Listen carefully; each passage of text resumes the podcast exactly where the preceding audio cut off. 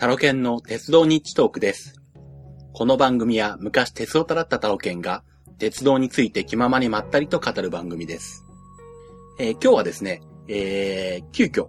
烏山線に乗ってこられましたので、乗ってこられましたじゃ変だな。えーっと、乗ってくる機会がありましたんで、まあその時の模様をまずお話したいと思います。えーっと、まあ5月の21、22と、えー、まあちょっと栃木の方に行く用事がありましてですね。まあ車で行ったんで、本当は特に乗る予定とかなかったんですけど、まあたまたま時間があって、せっかくなんで、えー、烏山線に乗ってきました。で、宝釈寺、まあ車を止めてですね、で、宝釈寺から、えー、乗りまして、まあ烏山まで一往復してきたんですけども、えっ、と、烏山線の列車は全部宇都宮から直通してくるんですね。えー、で、まあ宝釈寺の駅が東北本線の、えー線路2本と、あとは、えー、烏山線に、えー向かっていく、まあ、線路が1本、えー端っこに、えーあるような感じなんですけども、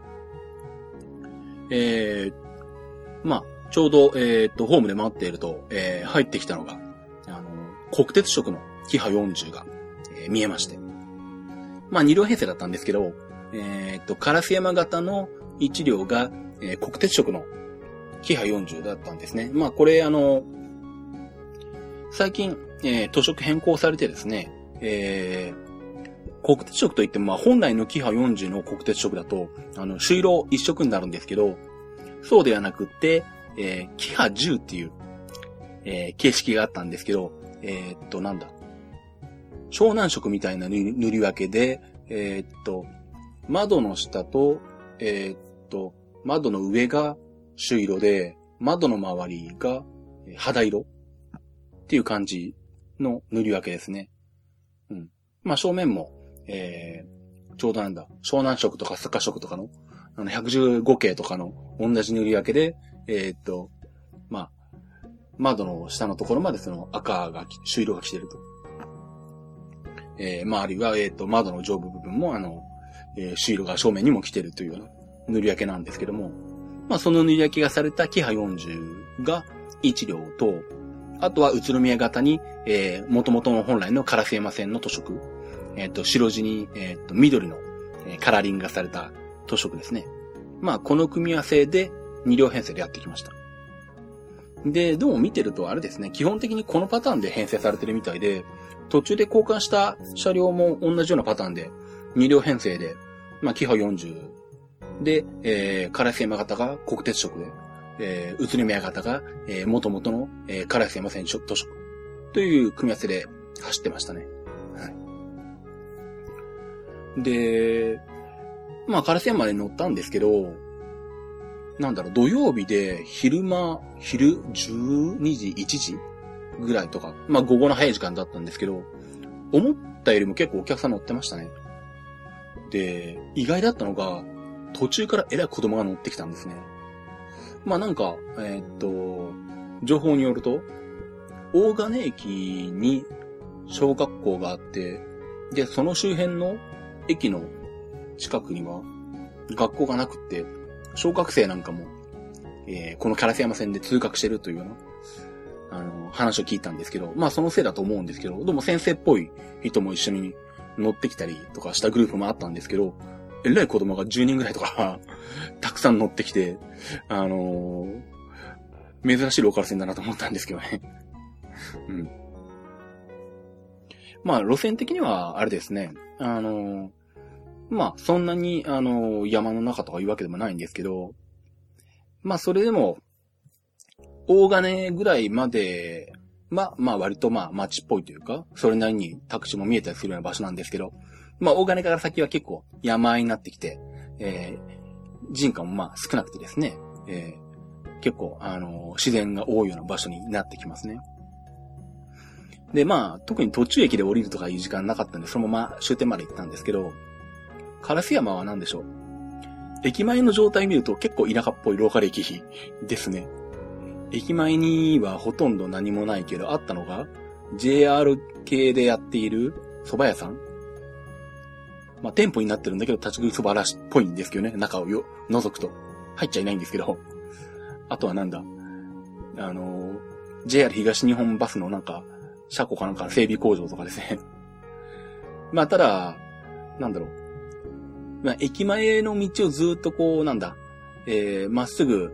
何百メートルか歩いていくと、結構車が通ってる道にぶつかるんで、そっちに行くと結構実はいろんなものがあったのかな。で、あとは、地図で後で見たら結構なんだ？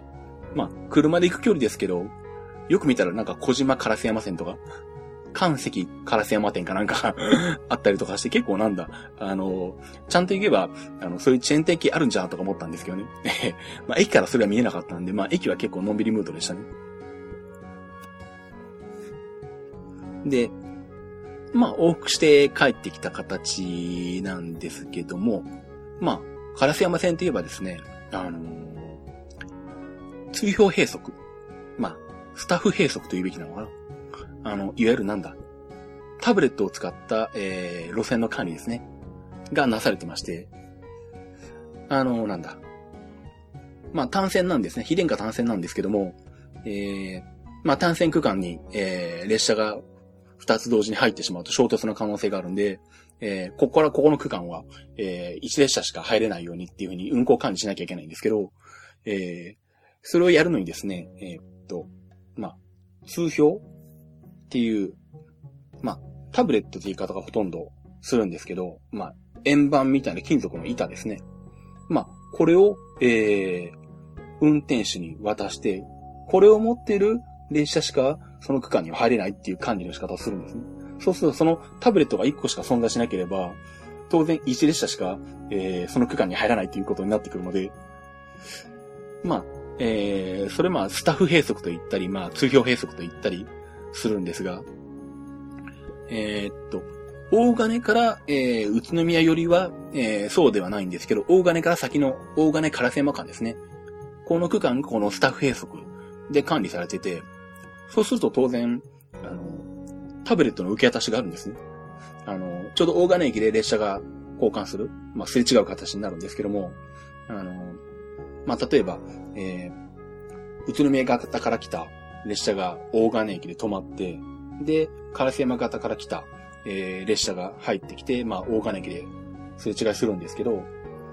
烏山型から来た列車の運転手はその、えー、その区間、大金烏山間に入る権利を、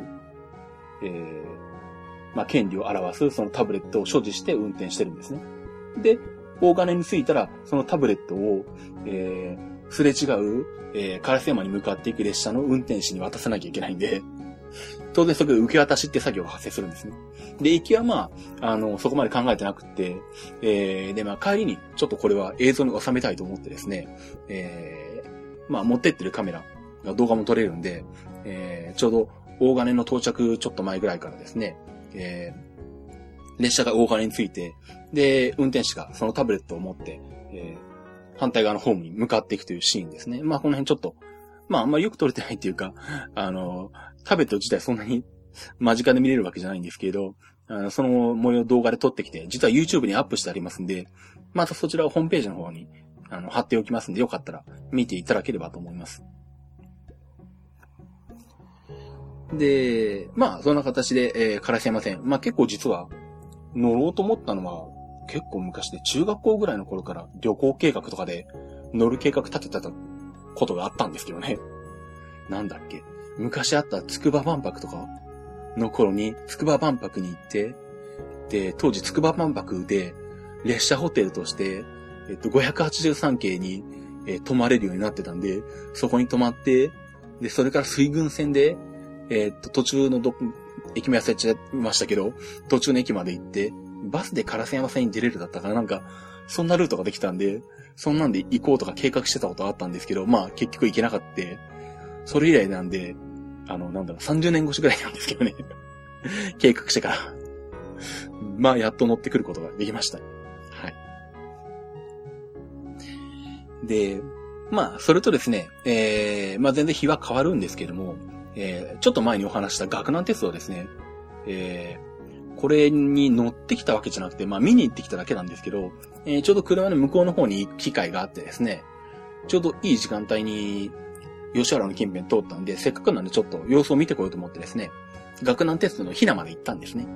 で、まあ、ツイッターで見見てらっしゃった方は、ご存知の方も見えるかもしれないんですけど、えっ、ー、と、ツイキャスで、えー、生放送しました。まあ、これも録画してあるんで、えー、これもホームページに貼っておきますけど、ちょうど、あのー、電気機関車が貨物の入れ替えをやってまして、で、まあちょっとホームから離れた位置だったんですけど、なんと、うまくですね、突破をやってるところが見れまして、まあ、ツイキャスなんで、コマ数少ないんで、で、しかもかなり、ホームから、あの、離れてるんで、映像的にちょっと見れるかどうかって言って厳しいんですけど、まあ一応その模様が、あのー、まあ、みな、あの、撮影しながらですね、喋ってる模様とか、あの、動画で、えー、撮ってありますんで、まあ、もしよろしかったら、これも、ホームページに、えー、貼っておきますんで、えー、ご覧になっていただければと思います。まあ、学難テストに関しては、あのー、またね、近いですから、また聞く機会あると思うんで、また改めて言ってですね、あの、タイミングが良ければ、ホームの近くとかでもつ、突破やるときがあるはずなんで、うん、また何度か行って、チャレンジして、まあ、ツイキャスするなり、ビデオカメラとかでちゃんと撮ってくるなりしたいと思います。はい。ということで、えー、では、切符値のコーナーに行きたいと思います。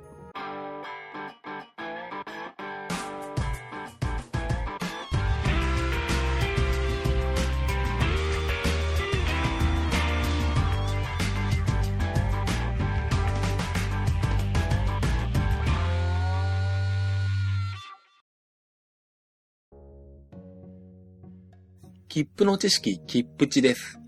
このコーナーは、切符のルールを知らなかったばかりに損をしてしまうことがないよう、正規の方法でお得に鉄道に乗っていただくためのコーナーです。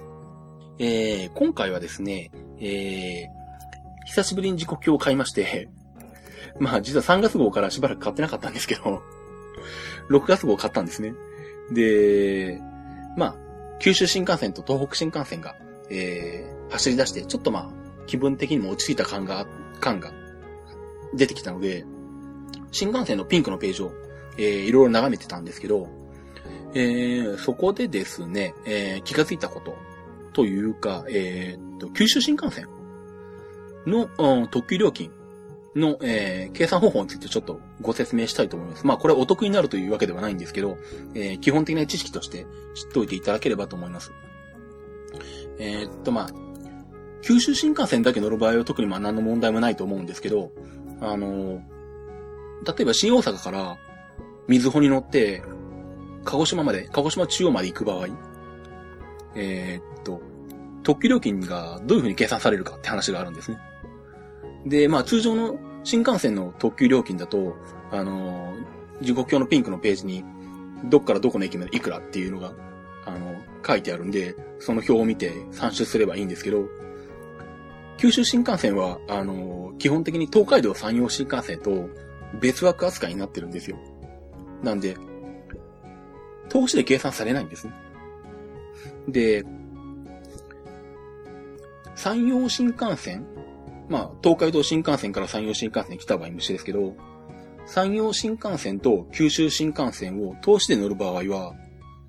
列車をどこで乗り換えたかには全く関係なく、常に博多で、えー、特急券を、えー、まあ、一回買い直した形で計算する。まあ、特急券で、えー、特急券を、えー、博多で、えー、っと、2枚に分けたものとして、えー、計算するというルールになっています。ですんで、えっ、と、新大阪から、えー、鹿児島中央までの、えー、特急券を買うと、まあ、切符は1枚で出てくると思うんですけど、料金としては、えー、山陽新幹線の新大阪から博多までの特急料金と、九州新幹線の博多から鹿児島中央までの特急料金、これを、えー、足し算した金額で、えー、売られます。で、例えば、えー、っと、なんだ。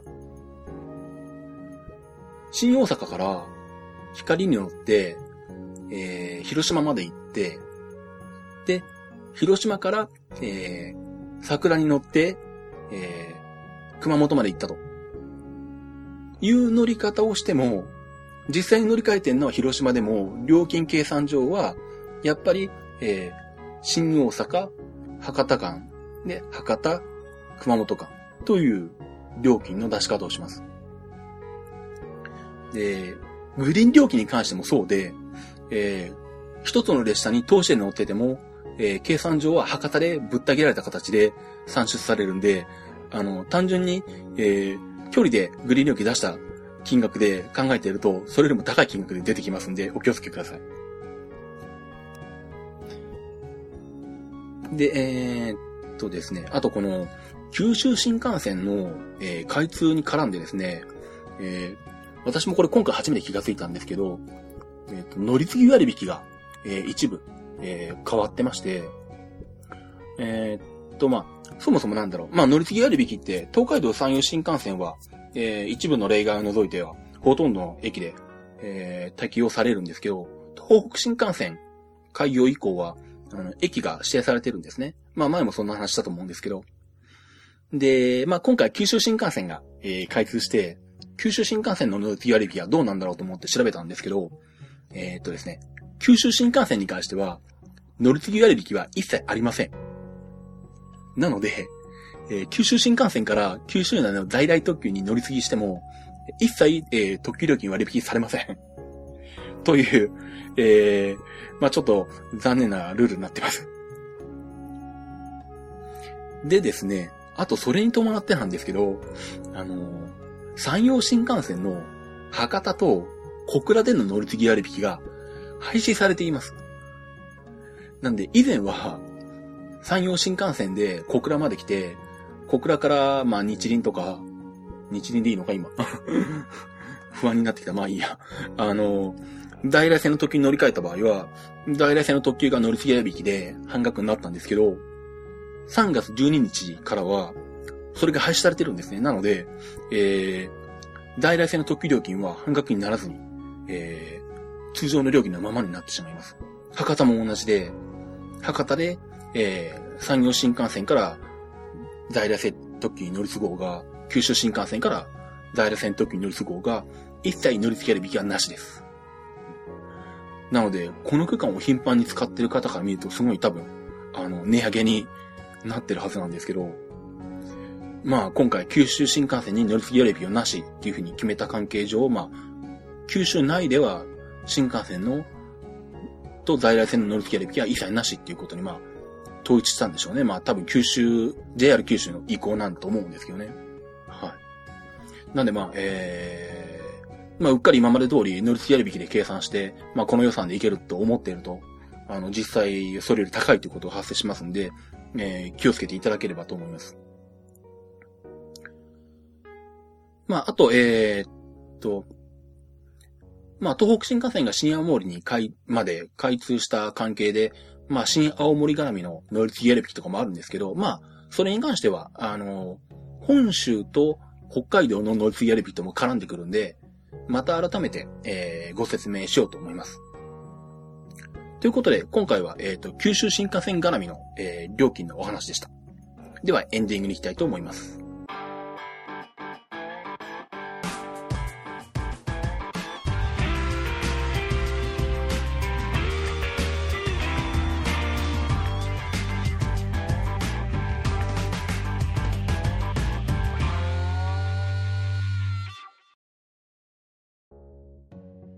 えっ、ー、と、エンディングです。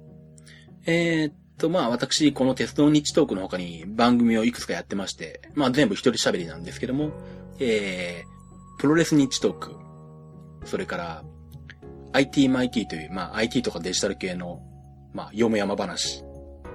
あと、えー、最近体操日トークという、まあ機械体操の番組も始めまして。まあこれに関しては、あの機械体操の大会自体がそんなに頻繁に行われない、行われないので、話題もそんなにないもんですから、まあそんなに、あの、更新も数多くはないんですけど、まあ今年東京で体操の世界選手権があるんで、まあそれもあって、あの、始めてみました。まあまだ1回しか配信してないんですけど、この週末に、えー、っと NHK 杯があるんで、まあそれを見たらまた、何かしら喋ろうと思ってますんで、まあ体操に興味がある方で、がいらっしゃいましたら、また聞いていただければと思います。で、あ、そうだ、ただその、体操日特がですね、あの、iTunes ストアに登録しようとして申請してるんですけど、なぜか一回承認されずに戻ってきて、もう一回送ったんですけど、返事がないんですね。で、登録されてる様子もないんで、えー、もし聞いていただく場合はですね、